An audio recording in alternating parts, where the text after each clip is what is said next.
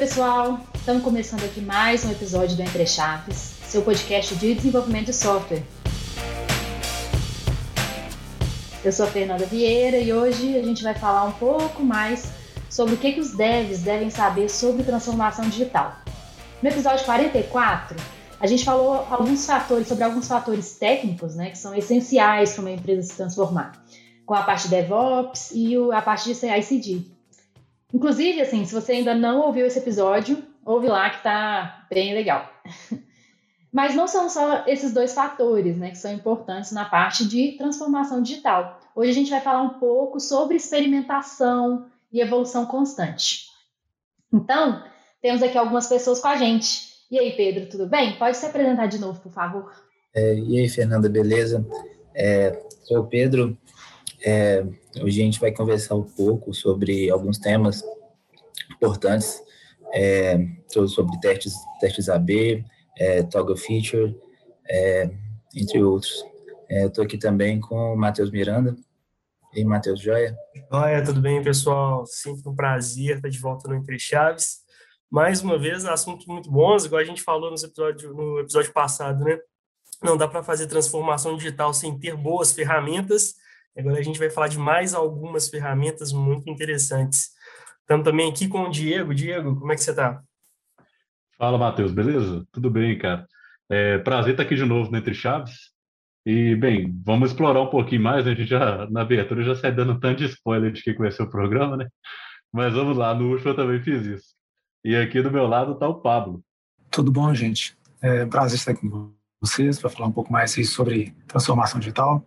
Hoje os assuntos aqui são mais voltados aí, principalmente para a parte de validação de hipóteses, experimentação, ver como é que a gente pode é, experimentar em tempo real, assim, colhendo os gostos dos clientes sobre determinados produtos, sobre novas inovações dos produtos que nós podemos fazer. Então, acho que vai ser bem interessante aí. Vamos dar sequência ao quadro. Isso aí, gente. Então, como a gente falou né, no episódio anterior, muitas empresas elas nascem digitais e outras precisam sofrer uma transformação para se tornarem digitais, né? Essa transformação ela vai muito além da adoção de tecnologias digitais. Ela passa por mudanças de processo, e às vezes até de modelo de negócio, né, que é como a empresa ganha dinheiro, para que essa empresa se torne competitiva. E essa mudança assim, né, de paradigma, de cultura, de mentalidade, está intimamente ligada também à mudança na forma de construção dos produtos dessas empresas. Né? E um dos pilares de construção de produto ágil passa pela experimentação e pela evolução gradual. Então, assim, é imprescindível né, a criação de um, de um ambiente empresarial que incentiva né, que incentive essa, essa, essa experimentação, que tolera o fracasso, né, que sabe errar e sabe aprender com o erro, né? Porque por definição a inovação e a experimentação elas não vão ter sucesso o tempo todo, né? E além disso, nem todas as nossas ideias sobre um produto serão incríveis, né? E, e terão aceitação das pessoas que utilizam esse produto. Então, assim, inclusive, para a gente saber se uma ideia é boa mesmo, nada melhor, né, do que a gente experimentar essa ideia. E existem algumas estratégias técnicas para isso, como os testes AB. Então, assim, alguém se arrisca a definir para a gente o que, que seriam esses testes AB? Opa, posso falar um pouquinho sobre o teste AB. É, então, assim, imagina que nós temos aí um cenário que a gente quer experimentar sei lá, uma nova, uma nova, um novo front-end, um novo, uma nova experiência do usuário, ou sei lá, a gente está construindo alguma ferramenta, por exemplo, de busca, um sistema de recomendação. Então, no caso, a gente gostaria de testar se aquela hipótese que nós temos, por exemplo, se aquela modificação que nós temos na experiência, ou se determinada técnica que nós vamos utilizar para algum modelo que vai rodar aí no back-end sistema de recomendação, se ela de fato ela é significativa, se ela de fato vai trazer os resultados que a gente espera, se ela de fato se adequa ao, à nossa base, ao modelo que nós estamos tentando desenvolver. Então, assim, uma das formas que, de certa forma, a indústria de software, ela não só a indústria de software, outras indústrias também, ela trouxe uma metodologia que vem da estatística, é justamente essa incorporação dos testes AB.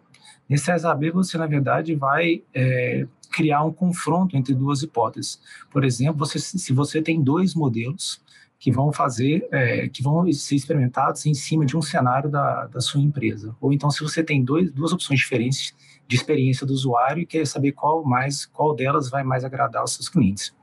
Nesse caso, você quer saber se há uma diferença entre elas, se uma é muito melhor do que a outra, ou significativamente ou não, se as duas, na verdade, se equivalem e vale a pena ou não adotar aquele esforço.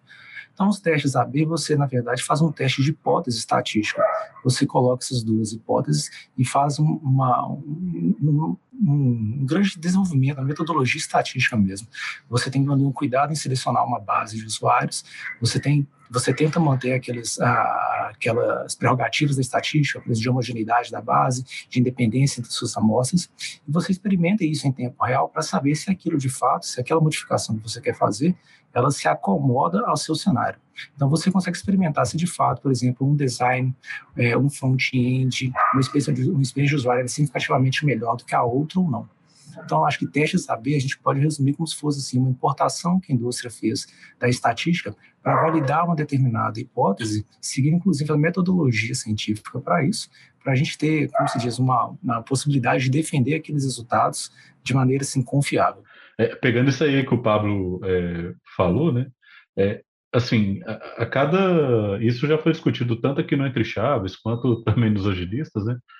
É, os negócios eles têm, têm a cada dia mais tendido a tomar decisões com base em dados, né? E parte assim do apoio é, gigante que o teste AB vai ter é, é nesse sentido. Como o Pablo falou, é, assim é claro que a gente tem certas hipóteses, né, sobre se determinada tela, determinado componente é, deveria é, agir de forma literalmente A ou B, né? E nada melhor que um teste desse tipo para poder é, te dar melhor, esclarecer melhor essa, essa resposta, dado você ter essas duas hipóteses, né? Bom, se eu mudar o comportamento aqui do meu site aqui, será que eu vou gerar mais engajamento? Eu vou é, aumentar a quantidade de assinantes ou de compras mesmo, né, no caso de um e-commerce? Ou não? É, mantendo do jeito que está, por mais que pareça estar pior, eu ainda estou rendendo melhor, né? Estou ainda performando melhor no mercado que eu, que eu decidi atuar. É, é o teste AB, por ser baseado em estatística, está sendo feito e monitorado com métrica, né? É algo que, que auxilia e apoia bastante nesse sentido. É uma parada super legal para a gente poder olhar, assim, né? Coisas da transformação digital que estão sempre sendo faladas. É você ser customer centric, né? Você ter o cliente no foco, é você saber o que é valor para o cliente, identificar isso lá. Só que sem esse tipo de ferramenta, né, sem você poder conseguir fazer no seu software, na sua aplicação, testes do tipo teste AB, ou até outras estratégias, né, você tem um, um feature toggle que vai te permitir ativar uma, uma um feature toggle, um feature, um feature flag, que vai te permitir ativar uma funcionalidade, ou talvez até desativar se ela começar a apresentar algum tipo de problema, ah, te permite poder sair daquela situação de, opa, para conhecer o meu cliente eu tenho que fazer uma pesquisa, eu tenho que ir lá e conversar com um espaço amostral muitas vezes pequeno, né, e isso acaba limitando um pouco o que, que você consegue aferir dessa, do que as pessoas estão achando, do que elas estão gostando ou não estão gostando, como que elas usam o seu produto, e você começa a colher essa informação no uso. Então você consegue ter muito mais uh, uma base amostral muito melhor, você consegue ter o dado ele muito mais real, porque não é a pessoa dizendo né, o que, que ela gostou ou não das, do seu produto, ela realmente usando aquilo bem ou não, usando muito ou pouco, e você tendo isso como resposta, né, para embasar. Então aí realmente a gente consegue ser, de fato, né, pegando lá a transformação digital, mais voltado ao valor gerado para o cliente do que ser voltado para um achismo do que, que nós acreditamos ser ou não valor para o cliente, né? Então a gente perde um pouco aquela figura de pessoas especializadas no produto, que ficam sempre nas suas né, caixinhas pensando na evolução daquilo, a gente começa a olhar de fato para como que o cliente está usando, como que ele quer evoluir aquilo. E, de novo, né, assim, se a gente trazer um ferramental que proporciona a gente fazer esse tipo de, de transformação muito mais eficiente, é, usando bem essas ferramentas. E, e, é uma ferramenta, é uma ferramenta importante, eu digo, até num, num contexto, num termo mais democrático, que quando você, quando você faz esses testes, é, muitas vezes evita de ter custos em você investir, né, em, em, em, em funcionalidades, em coisas que, que, que podem que, que podem dar errado. Então, isso como o custo de, de geralmente o custo de você testar alguma coisa é, é, é menor, é, acaba que proporciona é, grandes empresas ou empresas que têm um orçamento menor de, de, de acertarem o, o que realmente deve ser feito. É, e de forma prática, pessoal, como que a gente implementa um teste AB no sistema? O Pablo começou falando aí sobre segregação de base de usuários, mas o que mais que a gente tem assim de estratégia técnica de forma prática mesmo para para alguém que está ouvindo aí e fala assim, hum, eu quero implementar um teste AB, mas eu não sei como. A gente tem aí, por exemplo, uns cenários nos uh, vamos dar um exemplo que eu comentei lá, o cenário do, do design, do é, a gente quer testar, por exemplo, se algum front-end, alguma modificação que nós fizemos lá, vai fazer, como o Diego disse, gerar um melhor engajamento ou não. Então, de certa forma, a gente, a gente não tem uma, uma base de dados, vamos dizer assim, pré-construída que a gente vai fazer uma análise exploratória. Então, o que a gente, na verdade, vai fazer é colher, criar uma base de dados a partir de um produto que, de fato, foi lançado. Vamos dizer assim, a gente lança o produto, aquela modificação, e a gente faz uma uma, uma, uma, divisão entre os nossos consumidores daquele front-end. A gente coloca aquela modificação para um conjunto de dados, para, por exemplo, para um conjunto de clientes, na verdade. É, por exemplo, a gente divide por região. Imagina que eu falo assim, olha, essa modificação eu vou enviá-la para um grupo de pessoas do sul do país, por exemplo, de algumas cidades, e esse alguns estados daqui do sul do país e essa modificação e a versão estável que está hoje em produção sem modificação vai para outro grupo. Vamos chamar esse meu grupo placebo.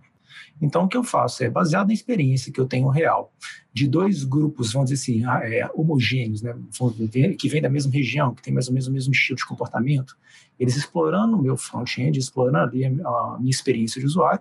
Então, de certa forma, colhendo as métricas daquele front-end, daquela experiência de usuário, eu vou poder dizer se aquela modificação que eu fiz, que um determinado grupo daquela região né, explorou, se ela agradou ou não. Então, assim, de certa forma, essa experimentação, a gente tem uma, colhe uma colheita de dados, uma coleta de dados que ela está sendo feita, assim, em tempo real. A gente publica aquela versão para um grupo determinado e a gente colhe da própria experiência que eles nos dão, através das métricas que nós colhemos nas nossas aplicações, se aquela modificação de fato surtiu o efeito que a gente esperava que surtisse. Caso tenha surtido, então a gente, a empresa pode decidir, por exemplo, adotar essa modificação vão fazer o rollout dela para as demais regiões do país. Caso ela veja que não, na verdade, surtiu o efeito inverso, a gente queria ter um ganho, mas infelizmente a gente não obteve esse ganho, ela pode simplesmente fazer com que a versão, a versão estável, é, é, cubra aquela, aquela determinada região que eu estava experimentando e, de certa forma, eu provei é, é, em tempo real, provei na vida real que aquela modificação minha, ela não funciona da forma que eu esperava. Então, isso aí, retomando um pouco do que o Matheus comentou, eu não tomei uma decisão, de certa forma, arbitrária. Eu experimentei isso, eu colhi métricas e eu vi se de fato aquela, aquela modificação surtiria efeito que eu esperava ou não. Então, eu acho que essa é uma boa forma da gente começar, por exemplo, a experimentar no mundo real. É uma, uma outra, um, outro exemplo prático disso, pelo menos um cenário que eu trabalhei bastante tempo no cenário mobile, quando você vai lançar né, um, um aplicativo novo, ou fazer, ou mesmo uma atualização do, do aplicativo que você está lançando, a Google, pelo menos, permite que você lance na Play Store, faça o lançamento gradual. Então, assim, ah, eu quero lançar primeiro para 1% da baixa de usuários. E isso a Google vai escolher esse número aleatoriamente. É, é uma forma até um pouco mais rudimentar assim, de teste AB, mas nada impede você lançar seu aplicativo inicialmente para, sei lá, 5% do seu público que já tem o aplicativo baixado com né, as alterações que você fez, que, que, que, parte da hipótese que vai melhorar é, alguma coisa ou outra dentro do seu app, a experiência do usuário, e veja como que esses 5%, através aí do Analytics, do Firebase, ou de alguma ferramenta interna de medição, vão se comportar dentro do seu, dentro do seu app. Aí, uma vez que, de fato, aí parte segue de novo para onde o Pablo comentou. Né? Isso aqui funcionou, deu super certo. Esses 5% que estão com a versão mais nova, a gente notou que aumentou em X% o número de vendas, ou que tem mais gente agora acessando o app diariamente, o tempo de sessão aumentou porque a experiência está mais agradável, você acaba fazendo rollout e disponibilizando para todo mundo. Assim, é, eu sei que a Google faz isso, imagino que a Apple também tem um modelo bem similar assim, de lançamento, para nunca deixar acontecer é, é, até um incentivo né, a não lançar para todo mundo de uma vez, justamente você ir validando ali. O ideal dessa ferramenta, né, ela é lançada, imagino que para reduzir a quantidade de erro, caso você tenha um aplicativo esteja dando algum problema, você consegue mitigar, mas também pode ser usado para esse fim do teste AB, né? uma outra forma de aplicação prática do, do Legal. É, outra coisa que vocês falaram também, né, foi a parte de toggle feature, que eu acho que também é uma forma de auxiliar esses testes AB, né? é, ou feature flag, como o Matheus mencionou. O que, que são essas, é, o que, que são né, essas features flag, esses toggle features e como fazê-los também? Basicamente, é o recurso que você tem para conseguir colocar as versões que você deseja testar em, em, em, produção ao mesmo tempo. E aí você consegue desativar a, ou ativar a funcionalidade de acordo com de acordo com os parâmetros, você consegue fazer essa separação entre públicos que você deseja, deseja testar a partir de regras nessas features. É, isso varia basicamente, você pode fazer de uma forma rudimentar, você pode fazer em, em banco de dados, etc. E como tem também frame, vários frameworks que te permitem é, manipular essas regras, configurar para você colocar de forma de forma mais desacoplada no código também. É, a gente vai falando de, de feature toggle, feature flag, assim, né? Parece que a gente está falando de um componente ou de alguma coisa, né? Um trecho de código que a gente vai inserir no nosso sistema e vai funcionar, né? Ah, vou poder desativar e ativar uma funcionalidade XYZ em produção a hora que eu quiser, mas está muito mais relacionado à construção que você dá ali para o seu sistema, né? Ou melhor, não só relacionado a um código, mas também a construção que você faz. Ah, no fundo, o feature flag ela é uma validação lógica, né? Pô, vou, vou entrar numa regra X. Eu tenho que utilizar essa regra X ou a regra Y, né? Eu vou usar a funcionalidade de cadastrar os meus clientes no banco né, on-premise, que está lá no meu servidor local, ou eu não vou querer cadastrar num banco na nuvem, usando uma nova estratégia uh, para minha empresa. Né? Então, o Future Fugo vai, vai me permitir mudar de um cenário para outro, mas, obviamente, isso está tá relacionado a como é que eu vou construir. Eu tenho que construir o meu, meu, o meu, a minha aplicação, o meu sistema, para permitir eu fazer um bom uso disso. Né? E aí o Pedro já deu aí umas boas dicas, né? Assim, pô, a gente tem alguns frameworks que já estão facilitando isso, que já estão ali trazendo algumas comodidades, mas ah, tem isso também. A gente tem que ter essa preocupação para poder utilizar essas features desde o início, né? Utilizar esse recurso de, de feature toggle desde o início para construir bem, bem a nossa aplicação. E é muito útil, assim. Eu já vi ah, várias vezes, não só para testar, né? Para você fazer um teste, ah, não, eu quero usar a funcionalidade A, depois eu quero usar a funcionalidade B e ver qual delas está melhor.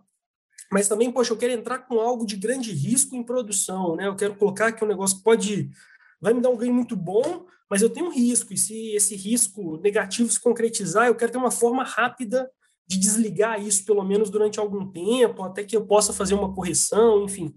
Ah, ou seja uma decisão de negócio. O negócio entrou, mas saiu uma regra, uma lei, uma legislação que muda todo o meu cenário, eu preciso virar a chave para o que estava antes, enfim, ah, também permite, então ele dá essa flexibilidade para o seu sistema que é super interessante, né? Quando a gente fala de, novo, de transformação digital, você ser adaptável, você conseguir responder rápido às mudanças do, do, do, cenário, do mercado, isso é mais uma forma de você injetar ali flexibilidade e agilidade nesses tratamentos para o seu sistema. Esse, esse foi um ponto bom que foi, foi colocado pelo Matheus, que geral, quando a gente tem essa ideia de, de, de, de features, sempre, muitas vezes a gente acaba pensando, a gente é induzido a pensar que é um, que são sempre é, que é sempre em um sistema novo que você está expandindo aquele aquele caso perfeito e com esses pontos que o Matheus falou você consegue aplicar muito disso em sistemas legados também você consegue fazer bastante isso para modernizar sistemas etc então acho um ponto bem, bem importante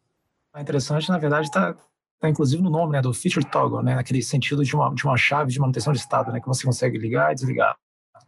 Então, na verdade, quando você faz uma, uma, um desenvolvimento de uma aplicação, você, na verdade, incorpora aquela aplicação alguns cenários que você sabe que eles são duvidosos, que eles são incertos, que eles são temporários, que você pode ter que tomar uma decisão ali, removê-lo ou, ou então fazê-lo funcionar, né, ligá-lo ou desligá-lo dinamicamente no seu ambiente de produção é, dependendo de alguma, de alguma situação externa mesmo, por exemplo, a experiência do usuário, do teste AB que nós fizemos, ou então uma legislação, como o Matheus citou, que entrou em vigor. Então, na verdade, o que você faz é você desenvolve uma aplicação, você sobe um código de produção, de forma assim, dinamicamente, você saber que, hora ou outra, você vai ter que ligar ou desligar determinado recurso da sua aplicação. Então, você já desenvolve sabendo que essa possibilidade existe. Então, de certa forma, assim, é uma, é uma, uma característica para aquele cenário de dúvida mesmo, de teste, de hipóteses, ou então de cenários suscetíveis a modificações externas por legislações, por interesses, seja lá o que for. Uhum. Legal. E uma outra estratégia que eu também já vi alguns produtos fazendo, né? não sei se vocês já viram, é aplicar uma alteração muito, muito simples no código, como, sei lá, por exemplo, colocar um botão que levaria a uma funcionalidade nova. Mas essa, essa funcionalidade ainda não está implementada no código. Então, assim, se o usuário vai lá e clica nesse botão, uma mensagem de em breve, por exemplo, é, é exibida para ele. Só que por trás, né, esse clique é contabilizado como desejo daquele usuário de utilizar essa funcionalidade. E, ou seja, né, é uma forma da gente olhar para os dados e tomar decisões em relação ao, ao, rumo do produto, que é uma coisa que vocês também já mencionaram aí. Então, essas estratégias né, que a gente falou até agora tem tudo a ver com isso mesmo, né? Da gente realmente tomar as decisões baseadas em dados. Vocês chegaram a falar que as decisões antes né, eram tomadas por achômetros, ou algumas certezas subjetivas, né? Que assim, eu, eu tenho certeza absoluta, mas é só uma certeza minha, né? Por exemplo. E, e, hoje, assim, o ideal é a gente tomar essas decisões orientadas a dados, né? Isso significa sermos data-driven. Então, assim, tecnicamente falando, vocês já começaram a falar um pouquinho sobre, mas eu queria que a gente aprofundasse um pouquinho mais. O que é preciso para a gente tomar essas decisões baseadas em dados? Sei lá, um, um, data lake, alguma coisa, né? Uma instrumentação do sistema, uma telemetria. O que, que vocês acham que é preciso para a gente essas ferramentas que a gente já falou em nosso benefício, olhar para os dados e conseguir tomar decisão? Bom, eu acho que nesse caso em primeiro ponto, a gente tem aquele, é, a primeira necessidade de orientar a empresa, talvez reorientar, dependendo da, da empresa, reorientar a empresa a fazer com que ela é, colha métricas de tudo que for possível, que, assim, na verdade, todo tipo de transação, todo tipo de movimento, todo tipo de dado, qualquer coisa que puder vir de um cenário, que aquilo seja colhido e armazenado em alguma base de dados.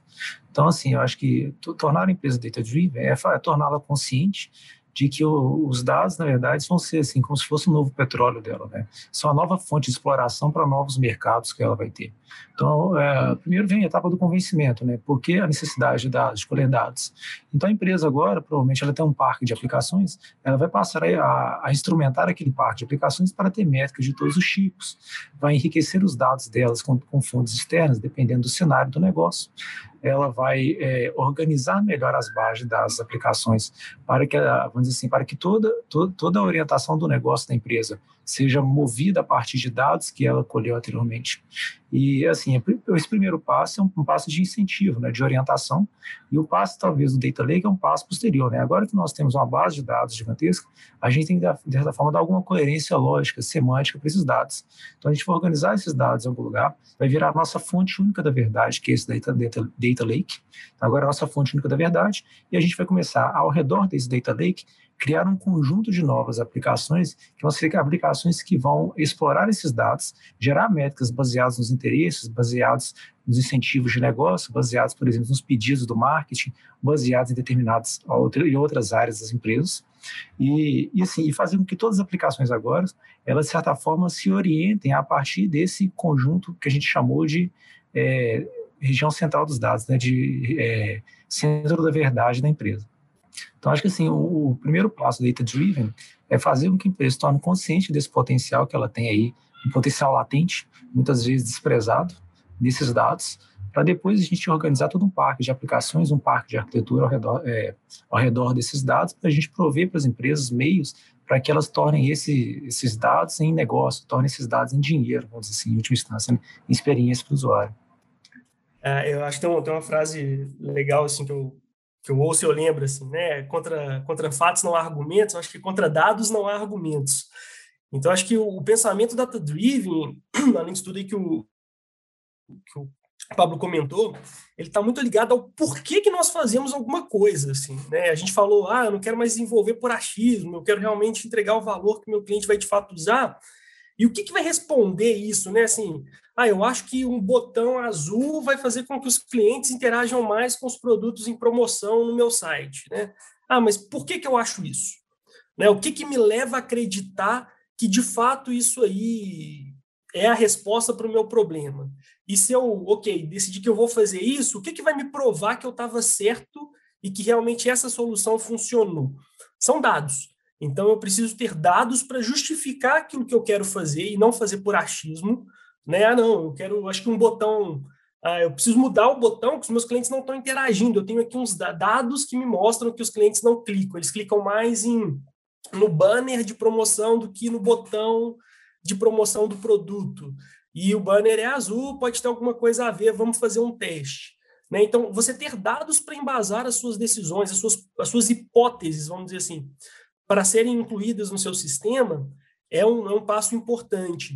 Uh, e depois você ter dados para comprovar que aquilo funcionou, que aquilo foi um sucesso. Então, ter esse, realmente esse pensamento de que o que tem que orientar as minhas tomadas de decisão e o que tem que orientar as minhas conclusões em cima daquilo que foi feito, já orientado uh, desde a sua decisão inicial a dados, são dados que eu realmente consigo validar, né? De novo, uh, algo real palpável que me mostre o que está funcionando, o que, que não está, e não simplesmente o achismo. E aí, igual o Paulo falou, né? Assim, a gente tem que convencer a empresa da importância de ter esses dados, de colher esses dados, uh, nasce muito disso. A gente realmente tem que entender que tudo que eu faço tem que ter um porquê, e esse porquê eu vou mostrar e demonstrar pelos dados, e ela tem que gerar um resultado. E eu vou entender esse resultado, analisar esse resultado a partir de dados. Porque acho que dado aí né, é, é super importante. Então, acho que ah, esses questionamentos de porquê e o que, que me garante resultado é um passo bacana para a gente ganhar esse convencimento da importância de dados ah, e até para a gente identificar quais são esses dados que eu preciso começar a colher, a registrar e armazenar e estar tá o tempo todo olhando, né, para de fato eu ter ali hipóteses orientadas e puxadas, né, direcionadas pelos dados que eu estou colhendo uh, do uso da minha plataforma, do meu cliente, e até questões técnicas. Eu quero fazer uma otimização. Mas por que, que eu quero otimizar o meu sistema? Não, eu tenho dados que mostram que uh, o tempo de resposta não está bom, o índice de erros não está legal. E quando eu fizer uma alteração, eu vou ter dados para me mostrar que aquilo funcionou. Acho que está muito ligado a isso também. É, um passo importante inicial, né, de assim, ah, mas o que que eu vou metrificar? Onde que eu vou colocar aqui, guardar essas informações? Algo que a gente já fez em alguns times, são assim, as aplicações que existem, aos poucos a gente vai tagueando ela, vai colocando né, os mapeamentos. Mas as aplicações novas, principalmente o que envolver, às vezes, assim, algo crucial que muitas vezes é um fluxo de pagamento, por exemplo.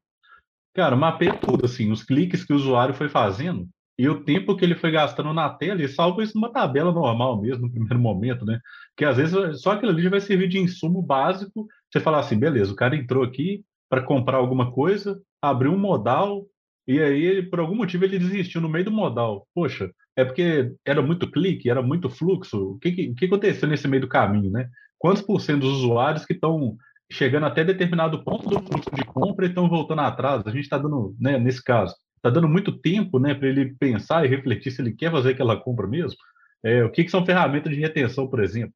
Mas a gente só vai ter isso se você minimamente estiver gravando essas informações né, do que, que o usuário está fazendo, né, uma vez que ele está logado no seu sistema, dentro dessa, obviamente, respeitando LGPD, né, que está em voga aí, temas para outros podcasts, é, indicando para ele que, assim, então, o melhor caminho você poder reduzir isso daí, aumentar seu número de vendas, seria, por exemplo, reduzir um ou dois modais ali, um ou dois passos na hora de efetuar uma compra e agilizar isso. Né? Mas o, a forma de começar é bem nesse sentido, assim, vai do básico. O que, que é o básico? Ah, começa de aplicações novas, mapeando tudo que é feito. Depois, vai seguir uma evolução quase que natural, uma vez você começa a ver o que está dando resultado. É, é, um ponto importante, é, olhando para o lado técnico disso, é, Posso citar um, um, exemplo de um projeto que eu trabalhei, que a gente tinha um sistema legado, que a gente, a gente tinha muita coisa para refatorar, e foi somente depois que a gente começou com, com telemetria, depois que a gente começou a analisar os dados da página, de tempo de resposta, número de exceções, etc., que a gente conseguiu priorizar o que, que deveria ser, ser realmente refatorado, aquilo, aquilo que ia impactar mais o usuário, aquilo que ia trazer mais ganho e não pelo achismo, tipo, que acontecia muito, né? Tipo, ah, acho que essa tela aqui tá lenta, o usuário reclama que a, tela tá, a tela tá lenta. Aí a gente, a gente consegue até contrapor esse ponto, né? Tipo, se é, aconteceu também um outro projeto agora que eu estou realmente, é, que o usuário falava que tinha uma lentidão grande numa tela, e aí a gente, a gente começou a medir para ver e, e, a gente constatou que não era tanto. Então, é, é, é importantíssimo também para tomar decisões técnicas, é, se você, você colher os dados. Você falando aí, cara, de um, de um exemplo real, eu lembrei de, de um que aconteceu. Ah, eu não estava desenvolvendo já, mas eu estava acompanhando o time que eles foram fazer um planejamento da sprint, iam começar o desenvolvimento, e o planejamento já estava feito, os itens da sprint já estavam definidos, mas aí a, da área de negócio, né, para o cliente que tava, a gente estava atendendo, falou assim, não, espera, porque apareceu aqui uma, uma questão super, super importante para a gente, que está relacionada a alguns contratos que são prorrogados para um segmento segmento A de cliente, hoje a gente prorroga dessa forma e gera aí na nossa área um custo de, aí falou um número grandão lá de milhões de reais e deu aquela sensibilizada no pessoal. E a gente, pô, não, mas vamos parar tudo que já estava planejado, vamos mexer, tá. Aí só parou, fez uma, uma, uma, reanálise ali do que, que precisava mexer, né, estimou para ver se cabia dentro da sprint ainda, não cabia, tira alguns itens, mais ou menos uns cinco dias de desenvolvimento dentro da sprint. O pessoal foi lá, então, fez a alteração, o fluxo de prorrogação daquele, daquele item para o cliente do segmento A e funcionou. E aí, na hora que terminou, conversando contigo, assim, não, mas e como é que vocês sabem que isso aí foi um sucesso de fato, gerou valor que vocês estavam esperando? Porque esse valor de milhões aí me parece muito o valor geral da área, né? A área desse cliente movimenta isso aqui na empresa, mas não necessariamente o que vocês fizeram vai impactar. E aí eles fizeram um negócio super simples, galera, assim, gastou um dia. Uma pessoa um dia foi lá, entrou no banco de dados, ah, quantos contratos tem para o cliente do segmento A? Tantos. E quantos são, né, a gente faz alteração da, prorroga o contrato no fluxo X, ah, tanto. E no fluxo Y? Ah, e no fluxo que a gente alterou? Dois. Então, assim, ah, para um universo de milhares de contratos, apenas dois caíam no fluxo que gastou-se cinco dias de desenvolvimento para fazer. E aí nisso o time ficou, putz, fizemos um negócio aqui, gastamos um tempão e de fato não entregamos valor. A gente impactou dois, dois clientes no universo de milhares, porque a gente fez a pergunta, né? A gente parou para pensar por que, que isso é importante, que impacto que nós vamos causar depois de já ter feito. Então, é um custo que a gente poderia ter, esse custo para você, vamos dizer, custo entre aspas, né? Para você se preparar, para você colher dados e preparar a sua aplicação para já receber isso de uma forma muito mais robusta e você acompanhar de uma forma melhor, te dá uma vantagem uh, competitiva de decisão para tomar a decisão certa, vamos dizer assim, né? ou a decisão mais bem direcionada, vamos dizer que é certa, mais bem direcionada, com mais agilidade. Quer dizer, se ao invés de a gente ter ido lá, cinco dias para desenvolver logo a alteração, mas tivesse gastado um dia para entender o impacto que ela ia gerar, a gente ia falar assim, ah, não, ok, não vamos fazer isso, aqui não é tão prioritário assim, é só dois clientes, a gente conserta na mão mesmo esses caras, e eles vão ficar felizes e a gente vai focar em outra coisa. Então tem uma importância muito grande, assim, você realmente está olhando para dados. É saber se de fato você está gerando valor com o que você está mexendo no seu sistema. Né? Sim, isso tem isso que você acabou de falar, Matheus, assim, tem tudo a ver com o que a gente está falando, né? De experimentar. E tem tudo a ver também com o protótipo, né? Que às vezes tem algumas coisas que a gente consegue descobrir o valor delas sem precisar desenvolver uma linha de código, né? A gente consegue, é, utilizando algumas ferramentas de protótipos e tudo mais, é, ver se essa, se essa nossa funcionalidade vai ter realmente valor, né? Inclusive, assim, algumas outras técnicas também de discovery, né? De, de descoberta que o design usa, também são feitas para isso, né? Para a gente fazer testes de valor, para a gente não cair nessa nesse problema aí que você mencionou, né? De desenvolver uma feature inteira e depois descobrir que, putz, ninguém vai utilizar, ou uma parcela muito pequena dos meus clientes vão utilizar essa feature. E uma outra coisa muito legal também que o Diego falou é sobre começar simples. Isso é essencial, porque às vezes a gente fica paralisado, né? Pensando assim, poxa, agora eu tenho que instrumentar o meu sistema, porque eu preciso ser orientado a dados. Como eu vou fazer? Aí eu começo a criar um negócio gigante na cabeça, sendo que não. Às vezes é, é colocar lá um log para logar numa tabela do banco de dados e boa, né? E, e bora para frente e conseguir analisar esses dados. principalmente, né? E como os meninos mencionaram aí sobre é, também esses logs nos ajudam a ver bugs, a analisar a performance, enfim, é um ganho muito grande, né? A gente criar uma, uma metrificação nos nossos sistemas e realmente instrumentá-los. Então, pessoal, é, muito obrigada assim, por hoje. A gente falou aí sobre estratégias de testes AB, de double feature e muitas, muitas coisas que as pessoas podem realmente utilizar para conseguir experimentar mais e a importância né, da gente realmente coletar esses dados e tomar decisões em relação a, em relação a eles para que a gente tome, relação, é, tome decisões embasadas né, no que realmente o usuário está usando. Então é isso. Muito obrigada, pessoal, pelo, pela participação de hoje. Foi muito interessante esse episódio. Valeu demais. Até mais, gente. Obrigado pelo episódio, pela participação aí. Até o próximo Entre Chaves, se Deus quiser. Valeu, galera. Mais uma vez um papo sensacional. Obrigadão, um abraço. Até a próxima. Até mais, pessoal. Não percam os próximos episódios da série que a gente está fazendo sobre transformação digital e a parte técnica, né? E o que, que os devs precisam saber. Valeu, gente. Valeu, ouvintes. Muito obrigada. Até a próxima.